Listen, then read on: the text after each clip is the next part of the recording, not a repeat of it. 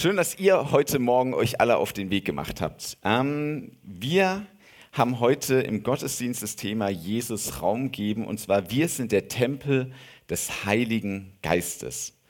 Und so ein bisschen als Anfanggedanken vielleicht diese Frage, wie suchst du nach Gott? Wie machst du dich zu Gott irgendwie auf den Weg? Und vielleicht ähm, gerade so wie eben beschrieben, ich habe mich, ja okay, ähm, Gott, der zu einem kommt, der schon Raum einnimmt, der irgendwie fragt, wo hast du Platz? Da ist wahrscheinlich auch noch irgendeine Vorgeschichte dahinter, nämlich du machst dich auf den Weg, um den Glauben zu entdecken, um kennenzulernen. Und vielleicht so ein bisschen wie in dem Neuen Testament der Kämmerer von Äthiopien. Er nimmt einen langen und weiten Weg auf sich, viele Gefahren und Schwierigkeiten, um in die heilige Stadt Israel zu kommen. Da ist der Tempel, da ist der Wohnort Gottes. Ja, in Tempeln, in Kathedralen, in Kirchen, vielleicht sogar in Gemeinschaftshäusern. Dort ist doch Gott zu finden oder da ist Gott irgendwie zu Hause. Ähm, und Johannes, der andere Johannes, nicht unser Johannes, ähm, sondern der Johannes, der eigentlich hier gewesen wäre, der jetzt leider nicht kann und von dem ich ganz liebe Grüße ausrichten soll, der hat mir eine kurze Geschichte erzählt, die ich mit reinnehmen soll, und zwar von einem Stadtpfarrer in Stuttgart, der ähm, Manfred Bittighofer, ist egal, der Pfarrer in Stuttgart, ähm, der erzählt hat, unsere Kirche, da kommen jede Woche hunderte, tausende Leute rein. Die laufen da durch, die erleben in der Atmosphäre, in dem Gebäude, da erleben sie Gott. Und gleichzeitig merken sie, da begegnen sie Gott auch irgendwie anders als in ihrem Alltag. Da wird auf einmal was angesprochen. Da haben ihre Sorgen und Nöte Platz. Und in, gerade in den letzten Jahren die Seelsorge dort, die haben so viel zu tun, die haben einen Termin nach dem anderen, die sind eigentlich immer total ausgebucht. Da können Menschen ihre Sorgen ablegen und Gott begegnen. Und egal auf welchen Kontinent man schaut und auf welche Bewegung ähm, oder auf welche Religion, man merkt, Menschen sind auf der Suche nach einem Gott, nach einem Gegenüber ob sie es wissen oder nicht manchmal, ähm, nach einer Frage nach Sinn, nach einer Frage, ähm, wo ist dieser Gott? Und bei uns Christen ist es, glaube ich, sehr ähnlich. Ähm, und ich glaube, das Anspiel trifft es sehr genau, wie wir es in unserem Alltag auch manchmal handhaben. Ähm, wir haben uns heute Morgen auf den Weg gemacht, Gott zu suchen. In diesem Gottesdienst hier und vielleicht kennst du das von dir, dass du irgendwie so ein paar fromme Termine in deinem Terminkalender hast, wo du sagst, ja, da begegne ich Gott in meinem Alltag. Vielleicht ist es der Hauskreis, die Gebetsstunde oder die Bibelstunde, der Gottesdienst, die Jungschar, das Pfingstzeltlager, ähm, der Teenkreis, wo auch immer. Ich engagiere mich in ganz bestimmten Zeiten. Ich suche nach Gott und finde ihn da, wo er mir gerade auch reinpasst, so ein bisschen. Und vielleicht geht es dir manchmal so, dass du das Gefühl hast, ich habe Gott schon einige Termine in meinem Terminkalender gegeben. Wenn es jetzt gerade passt, dann kriegt er auch noch ein paar mehr, zum Beispiel irgendwie vorm Essen nochmal, vom Schlafengehen nochmal kurz wenn wir ihn brauchen. Dann merken wir auf einmal, ah, da, da haben wir ein größeres Bedürfnis nach Gott.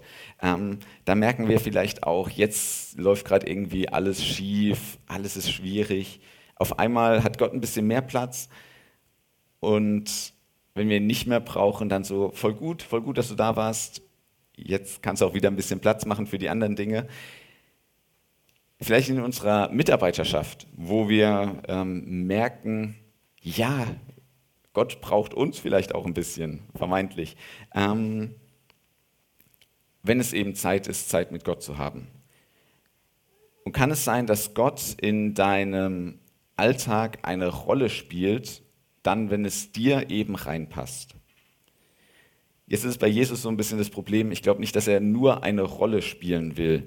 Vielleicht kennt ihr dieses Tischgebet und ich hoffe, dass wir es dann später nicht so machen. Komm, Herr Jesus, sei unser Gast und segne, was du uns beschert hast. Weil wenn wir darüber nachdenken, sei unser Gast und es mal kurz hinterfragen, dann merken wir voll gut, Gäste kommen, aber die gehen auch wieder, die bleiben nicht. Ein Gast wohnt nicht bei mir im Haus. Möchte Jesus das sein, ein Gast, der mal ab und zu vorbeikommt, am besten, wenn es dann aufgeräumt ist und alles schön sauber und alles präsentabel?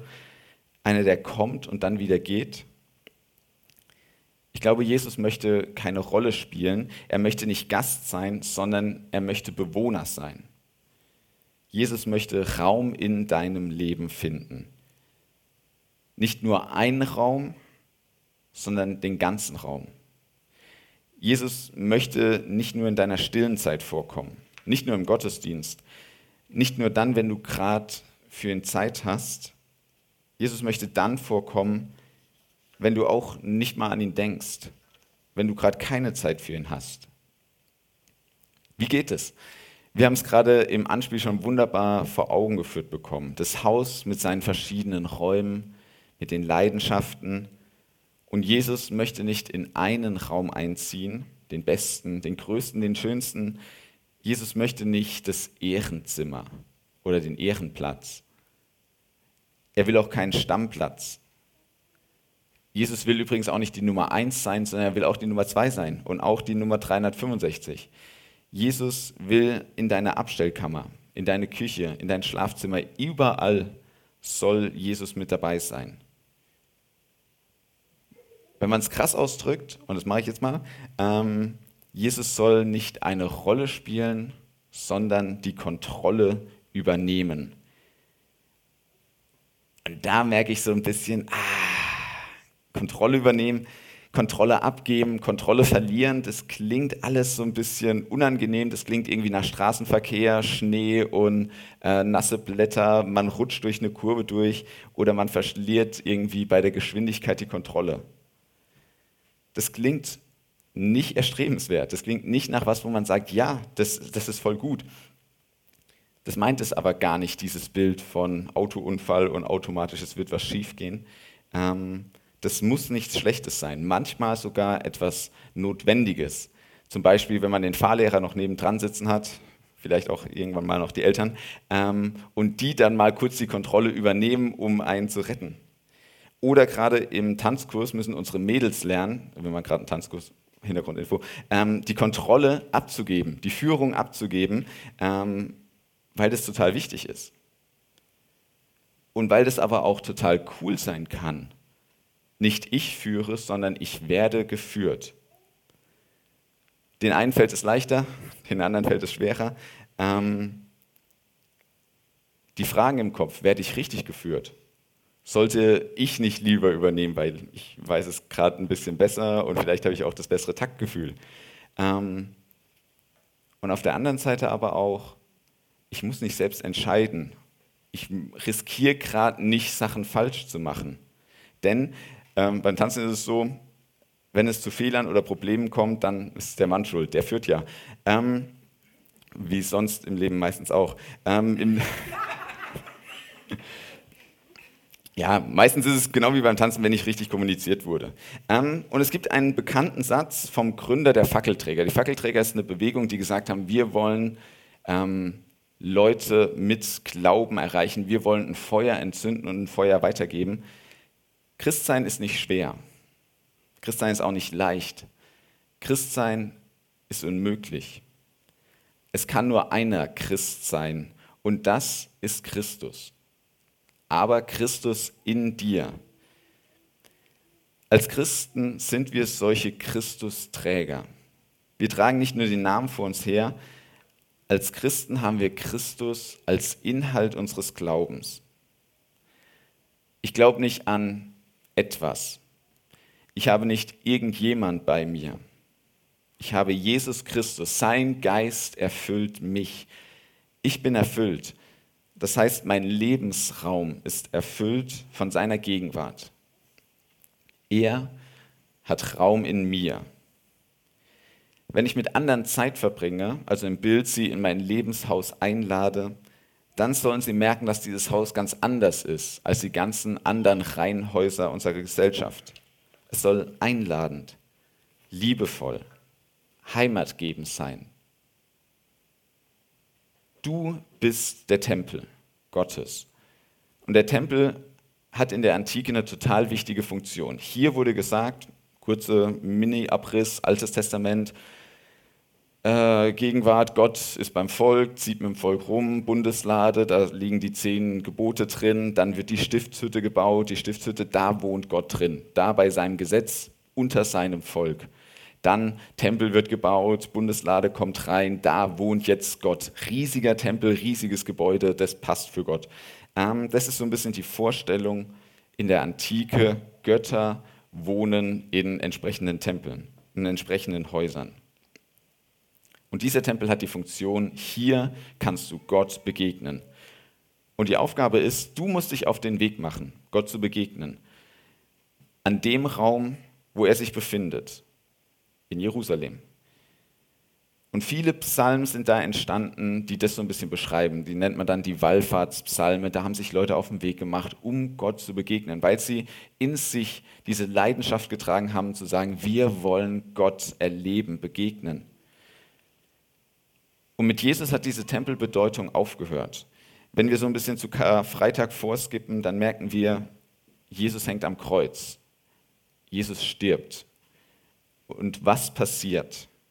Und das ist ein total starkes Bild, das häufig, glaube ich, so ein bisschen untergeht.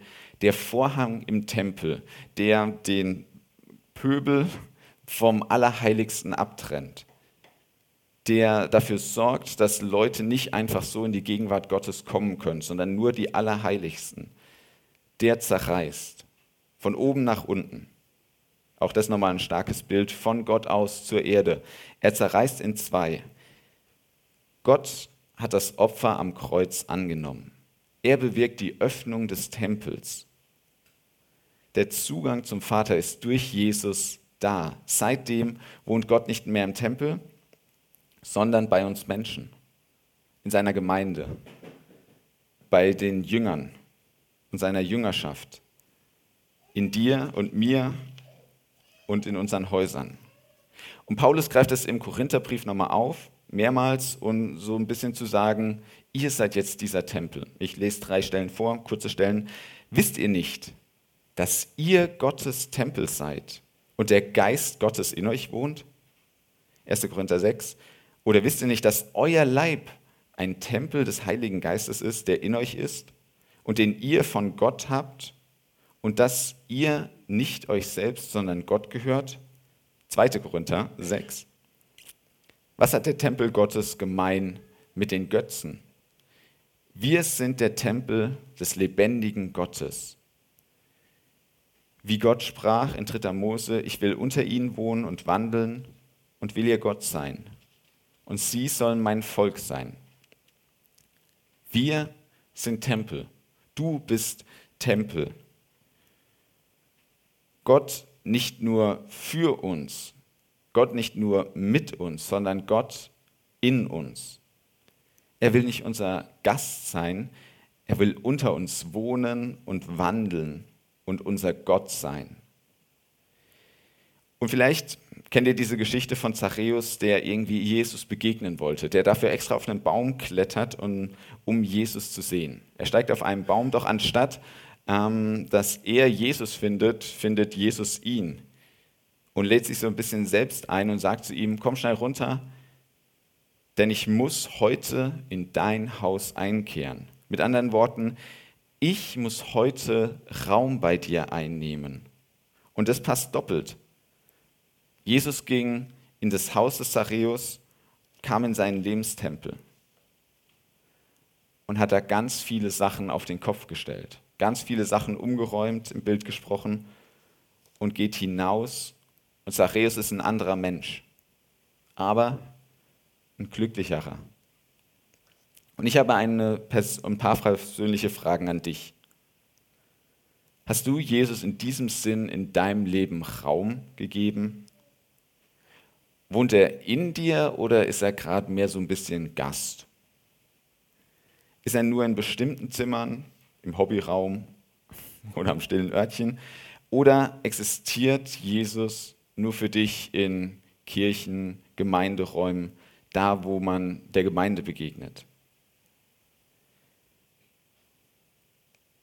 Beim nächsten Punkt möchte ich paar, auf ein paar Dinge eingehen, wo ich mir gedacht habe, was nimmt denn sonst eigentlich alles Raum in meinem Leben ein? Wem oder was gebe ich Raum in meinem Leben? Wir nähern uns schon langsam dem Ende.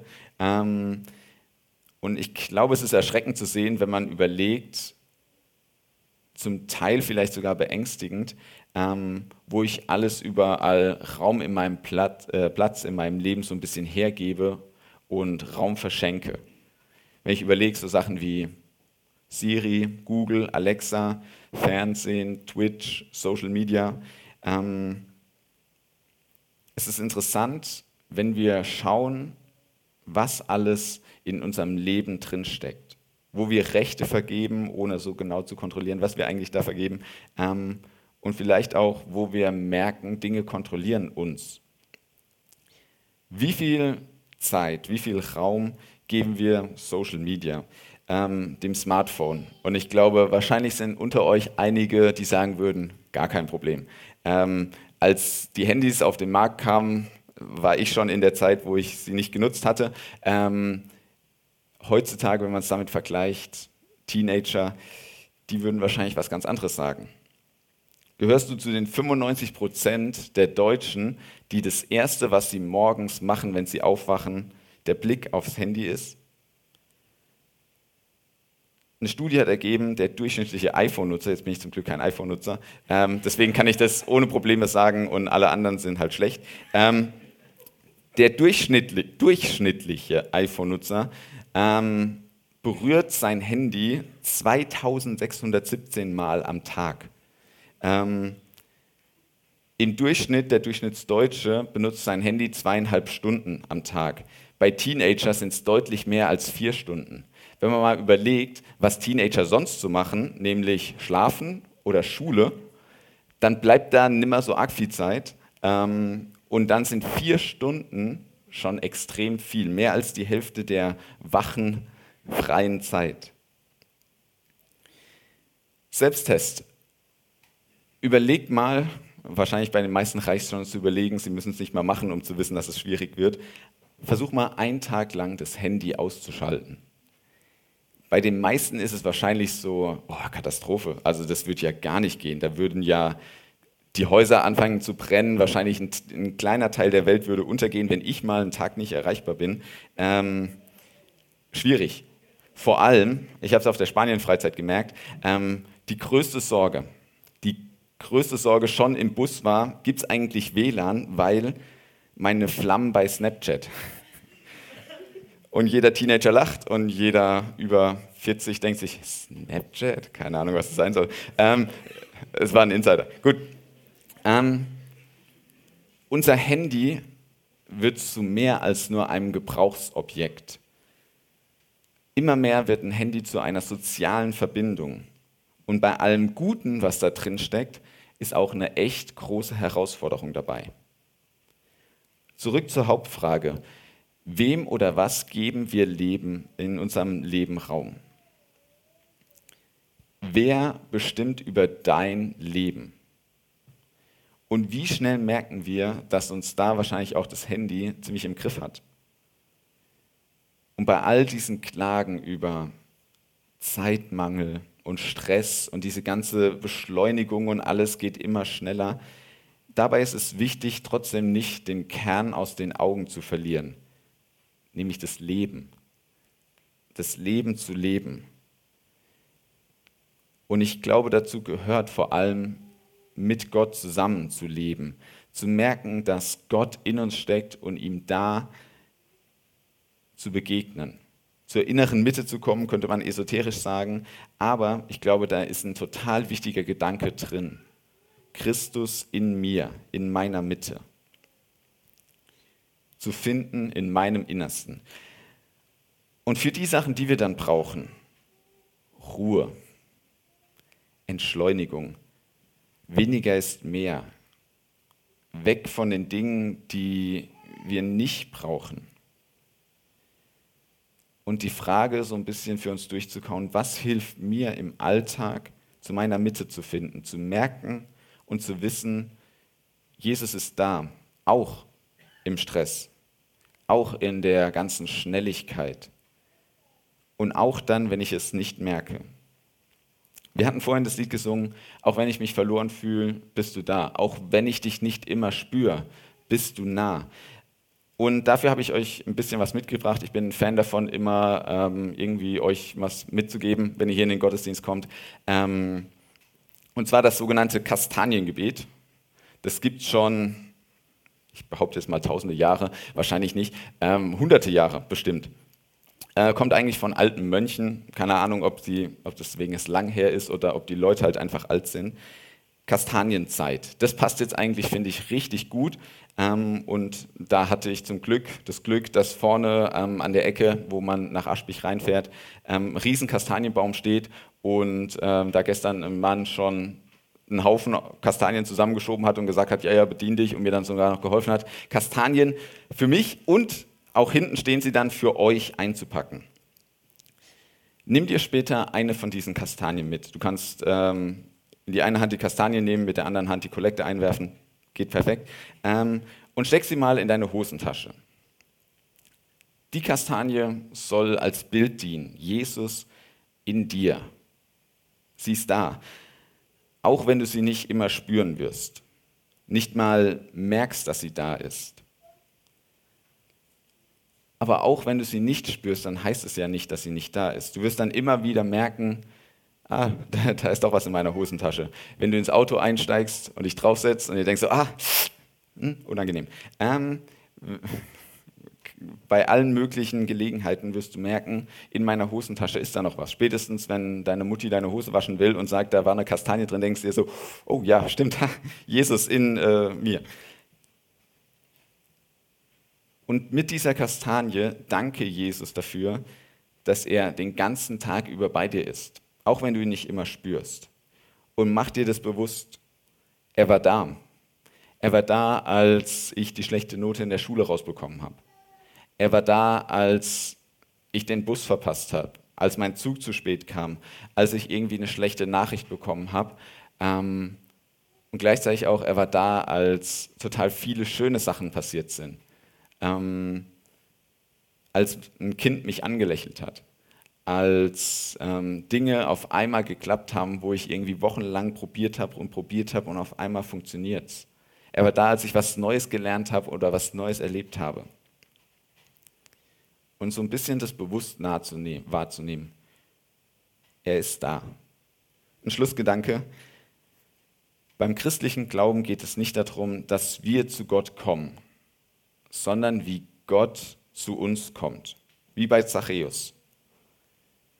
Jesus hat eine Leidenschaft und das sind wir.